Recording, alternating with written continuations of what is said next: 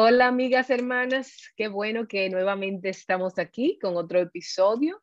Estamos conversando con el nombre de la actriz Angélica Rivera, eh, pero estamos, estamos hablando con una hermana que es una bendición, junto, esposa de pastor y que sirve en Ministerio de Jóvenes y ella nos eh, ofreció el privilegio de escribir un capítulo sobre el desgaste, especialmente cuando uno trabaja con jóvenes en ministerios que tienen tanta energía, eh, pero como ellos han confiado en el Señor para esto. Eh, y hemos hablado del carácter de, de, de una persona para servir, del motivo, del sacrificio, todo lo que levanta. Y entonces queremos continuar ahora haciéndole otras preguntas. Gracias, Angélica, y gracias, Reina, por este tiempo. Eh, y ahora queríamos, por ejemplo, queríamos saber para informar simplemente a muchos de los que nos están oyendo eh, que en el Ministerio de Jóvenes aprovecharlo, darle como una publicidad. Jóvenes, no tenemos que quedarnos como, no tengo nada que hacer, estoy aburrido, no hay nada en mi iglesia. O sea, podemos eh, motivar a otros. Y queremos aprovechar, Angélica, para ver cómo tú motivarías, qué actividades, qué cosas hacen ustedes con jóvenes y adolescentes para que puedan ser de influencia a otros en el futuro. Claro, la verdad que es una bendición el poder contar con ministerios juveniles, eh, porque dice que hay muchas iglesias que en ocasiones a veces por distintas razones no pueden, pero si tu iglesia tiene un ministerio de jóvenes, no dejes de ir, porque es una oportunidad tan rica de tu poder eh, recibir la palabra de Dios como a tu nivel. Eh, con actividades eh, que van a tu necesidad específicamente, o sea, porque estamos buscando los retos que ustedes tienen, las necesidades, y donde tú puedes hacer preguntas, acercarte, tengo esta necesidad, tengo este, este problema, y lo mejor, que puedes encontrar jóvenes de tu misma edad, porque a veces en, e, en esa etapa de, de la vida eh, se pueden sentir de que ellos están solos, tengo esa situación, pero es solamente a mí solita que me está pasando, solito. Entonces tú puedes ver que no, que hay otros jóvenes que son normales y que tienen las mismas necesidades que tú, los mismos retos, problemas. Eh, es, es, una bendición, además de que el tú poder hacer amistades cristianas, o sea, en muchas ocasiones eh, hacen amistades tan sólidas en el grupo de jóvenes, que yo he visto jóvenes que se han casado con hijos y siguen siendo amigos de esa amistad que comenzó en el grupo de jóvenes, se han seguido Amén. Entonces, qué rico eh, el poder tener gente que cuando tú tengas un problema, tú no vas a llamar a los amigos del colegio que no te van a llevar nada a los caminos de Dios, sino una persona cristiana que conoce tus luchas y que te puede motivar. Vamos a leer la Biblia, te voy a, llamar para orar. En mi tiempo, así de juventud, yo tenía un grupito eh, de chicas de dos, tres, que nosotras eh, nos daban seguimiento, donde yo podía eh, ser vulnerable, donde yo pueda decirle, mira, tengo esta lucha, no quiero ser devocional, ayúdame, llámame. Entonces, eso fue para mí de mucha bendición. Hasta un, un club de lectura teníamos. Vamos a leer este libro. Y después de ahí vamos a ver qué tú aprendiste eh, y nos ayudábamos hasta de, contarnos de que me gusta tal muchacho, eh, ayúdame orando, vamos, pídeme cuenta de mi pureza, o sea, todas esas cosas, eso se consigue en un ministerio juvenil. Tú te codeas con jóvenes que van ahí eh, porque desean buscar el Señor. Aunque, también siendo realista, hay muchos jóvenes que a veces van obligados, porque los papás los llevan, o sea que uno se encuentra con de todo ahí. Eh, pero que eh, es como que se realiza de que no todo el que va va necesariamente buscando del Señor, algunos van de manera obligada, pero aunque vayan de manera obligada, yo me he sorprendido con ver jóvenes que han ido a veces obligados y después de un tiempo ya van porque aman al Señor, o sea, el Señor los ha alcanzado el Señor ha transformado sus corazones y ahora ellos dan testimonio eh, de cómo la palabra del Señor es viva, es eficaz y más cortante que todo espada, o sea, que ha dado fruto en sus corazones. Así que yo lo motivo. Eh, ¿Cómo ustedes lo tienen dividido? Y si tienen campamentos, reuniones, ¿qué actividades hacen en el año para cerrar y darle paso a Reina? Tenemos, son tres divisiones porque o sea, pensamos que eh, en la etapa de la juventud eh, hay etapas bien variadas, o sea, que pudieran ir desde los 12, 13 años. Tenemos un grupito ahí de 12 a 13, que son los grupos que llamamos panas, o sea, preadolescentes que están llamados para agradar al Señor.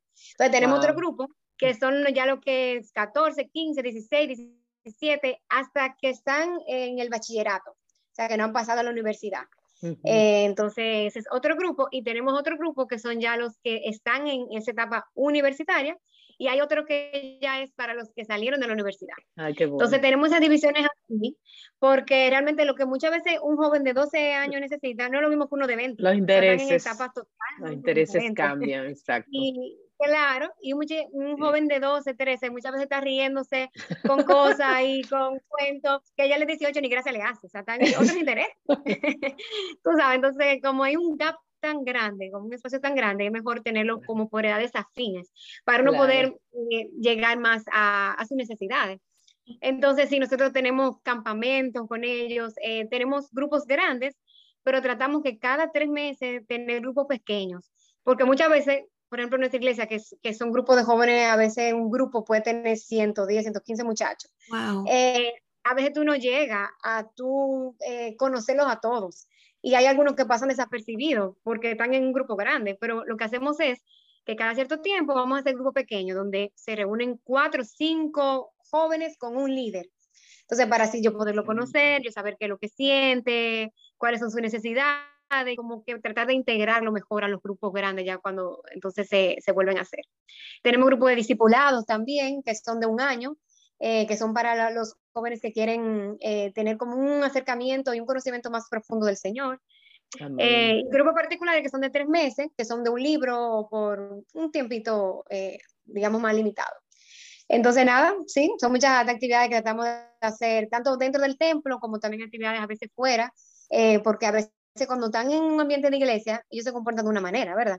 Pero cuando tú sales, vamos a comer juntos, vamos a la casa, a una casa, hacer una empaquetada, eh, ahí como cómo reaccionan, de qué se ríen, cómo hacen, y tú lo puedes ver como un ambiente eh, más relajado, y también baja un chin como la barrera de que ahí está el, líder, la líder, sino de que estamos aquí contigo, eh, con todo el respeto, pero ah, estamos aquí para servirte, te amamos, somos tus amigos y queremos poder trabajar con tu corazón por eso estamos aquí, ¿verdad? Entonces, nada, es un ministerio hermoso, ¿eh? Es hermoso el trabajo con los muchachos, sobre todo, eh, a veces mi esposo y yo, eh, bueno, mi esposo tiene como 20 años trabajando ya con jóvenes y hay algunos que ya están grandes con hijos, eh, casados. Pero tú sabes lo que ese muchachito que nosotros vimos de 12 años ya, de que un señor, ya un doctor, un qué sé yo qué, y nos da tanto ¿Ustedes creen que hay personas que tienen llamado para trabajar con jóvenes y otros no? Porque hay gente que dice, a mí no me gustan los adolescentes, a mí no me gustan los jóvenes, y otros que dicen, a mí no me gustan los niños. Sí, bueno, sí, yo creo que Dios, eh, cuando te llama para hacer algo, eh, Él es que te capacita, te pone esa pasión, te pone ese deseo. Eh, o sea, es difícil tú trabajar con jóvenes si no te gustan, porque tú tienes que saber, ¿verdad? por ejemplo, una de las etapas difíciles a veces son los de 12 y 13 años, porque eh, a veces están con un relajo, con una forma que muchos dicen, yo no, no aguanto, esos jóvenes no puedo, o con los adolescentes, que a veces están con un humor eh, que va un medio como aburrido, como uno dice, o que están en un momento riéndose, en el otro tan serio, que, que a veces son niños, pero a veces adultos, están como que en una etapa que, sabes, entonces Sí, entonces tú tienes que amarlos. Eh, tienen el Señor que poner en tu corazón ese deseo y nosotros nos forzamos. O sea, cuando una gente dice, yo quiero servir en el Ministerio de Jóvenes, eh, lo que hacemos es que le damos la oportunidad, vamos a darte la oportunidad de que tú vayas eh, a los diferentes ministerios y que tú veas cómo te sientes cómodo. Eh, porque no podemos imponerle a nadie de que tú tienes que servir con adolescentes si ese no es tu llamado, porque entonces... Claro. Muy sabio. Sí. No Reina, indudablemente una persona que trabaja con jóvenes, yo la veo como la persona que tiene más energía del mundo, porque siempre están activos, entusiastas, tienen un gran carisma. Yo así lo veo, ¿verdad? Pero tienes razón, cuando surge en el corazón el, el amor y esa voluntad de servir, pues el Señor va equipando. Yo lo que quisiera, eh, Angélica, ahorita nos motivamos mucho al escuchar las actividades y todo, ya todas, de seguro nuestras amigas anhelan un grupo de jóvenes así para sus hijos. Eh, precisamente esta semana yo hablé con dos mujeres de dos diferentes iglesias y me externaban la necesidad que sienten, una mamá soltera y otra así con esposo, de, un grupo de jóvenes para sus hijos y más después de una enorme pandemia. Eh, pero ¿cómo pudiéramos animar a los padres a apoyar a los líderes de jóvenes o a los que sirven con ellos? Y sobre todo, también en las iglesias pequeñas que no existe como tal un grupo de jóvenes y que a veces es tanta esta presión al pastor para que haga actividades y campamentos y todo lo que vemos en otras iglesias, pero no es posible porque a veces es una iglesia pequeña que está apenas en plantación, el Señor apenas está desarrollando liderazgo. ¿Cómo pudieras animar a estos dos tipos de personas? Em, el que piensa que toda la responsabilidad de la vida de su hijo joven recae en la iglesia y en el pastor y en los que vayan a atenderme con esa actitud, ¿no? Y también al, que está animado en decir, yo quiero, anhelo lo de aquella iglesia, pero ¿cómo empiezo en la mía? ¿Cómo pudiéramos eh, apoyarlos? ¿Con qué palabras les dirías tú a cada uno de estos dos grupos en particular? Irene, qué bueno que tú mencionas eso, porque ese que tenerlo bien claro, la responsabilidad es de los padres. O sea, nosotros podemos tener una influencia mínima porque eh, quizás yo tengo a los líderes, eh, a los jóvenes, perdón, dos eh, horas, eh, tres a la semana, pero los padres son los que están constantemente con ese joven. Entonces, el, papá y la mamá tienen que hacerse cargo, saber que nosotros somos aliados pero la responsabilidad de ser los discipuladores, de quienes están marcando con su ejemplo a esos muchachos, son ellos. Entonces, yo le diría que, que, pueda ser proactiva esa mamá o ese papá eh, de hacer actividades. O sea, eh, yo recuerdo que en un grupo pequeño que yo tenía, eh, la mamá estaba siempre bien pendiente. En ocasiones a las jovencitas las pasaba a buscar, eran cinco, ella iba una por una, casa por casa, buscando a las jóvenes para llevarla a mi casa, eh, y, pendiente también de que, mira, eh, vamos a hacer otra actividad, podemos ir a la playa con las chicas, o sea, era un apoyo para mí, eh, vamos a hacer tal cosa, ¿qué tú necesitas que te compre para los materiales de eso que van a hacer?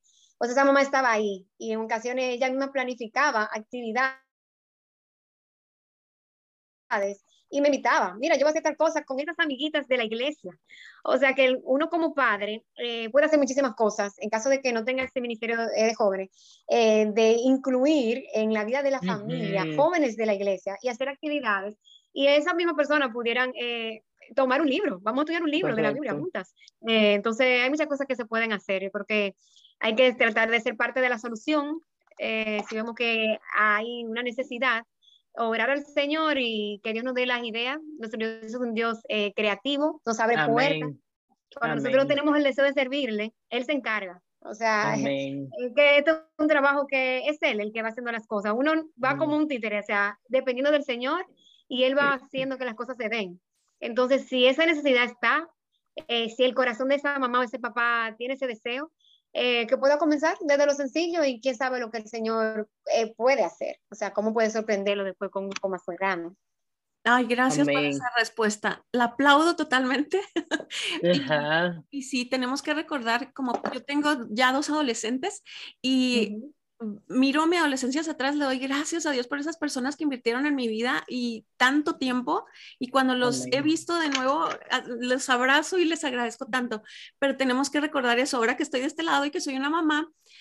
Eh, la iglesia y los líderes no están ni para entretener a mis hijos, ni para reformar a los hijos, ni para eh, eh, cuidarlos como una guardería. Entonces, son una bendición, como un, medio de gracia que Dios usa y les agradecemos en gran manera lo que hacen. Vilma, ¿quieres aportar algo más? Yo, eh, yo, yo, Antes de que muchas veces yo me río porque sabe que muchas veces los jóvenes eh, vienen eh, a abrazarnos, a valorar mucho más eh, después que ya están en una etapa que ya como que entienden, porque muchas veces cuando están en esa etapa y uno está trabajando con ellos, eh, no todos son tan receptivos, o sea, de que, ay, gracias por el trabajo que estás haciendo conmigo, qué bueno, no, ay, qué lindo. para nada, para nada, eso son muy pocos, entonces uno va con la expectativa y uno se lo dice muchas veces a los líderes, a veces no esperen, que son muy pocos los que te van a decir, wow, qué buen trabajo, gracias por tu tiempo. Tú tienes que hacerlo para el Señor, porque de él aprobación. Y uno ve que después que los años pasan, que ya ellos ven, entonces, tienen a veces sus hijos y ven el trabajo, entonces que dice, se acercan, oye, gracias por ese trabajo que tú hiciste. después que los años pasan, o sea que ahora cuando Reina habló de eso, yo digo, así mismo que pasa casi siempre, después que los años pasan. Exacto, está bien. Eh, bueno, este, no sé si tenemos tiempo para eh, cambiar de tema o hacemos, esperamos un nuevo episodio para... Yo creo que esperamos un nuevo episodio porque este Ay, sí. estuvo excelente el, el, tema. Espero que todas las papás, papás y mamás que nos escuchen eh, siembren en la vida de sus jóvenes. Es un área muy bonita, muy temida, pero muy gratificante porque es como una paternidad que luego vamos a recoger esos frutos tan bonitos que dice Angélica. Y si no es aquí, es en la eternidad, que es para lo que estamos sembrando. Entonces, gracias por acompañarnos en este episodio y primero Dios nos vemos a la próxima. Dios las bendiga. Amén. Gracias.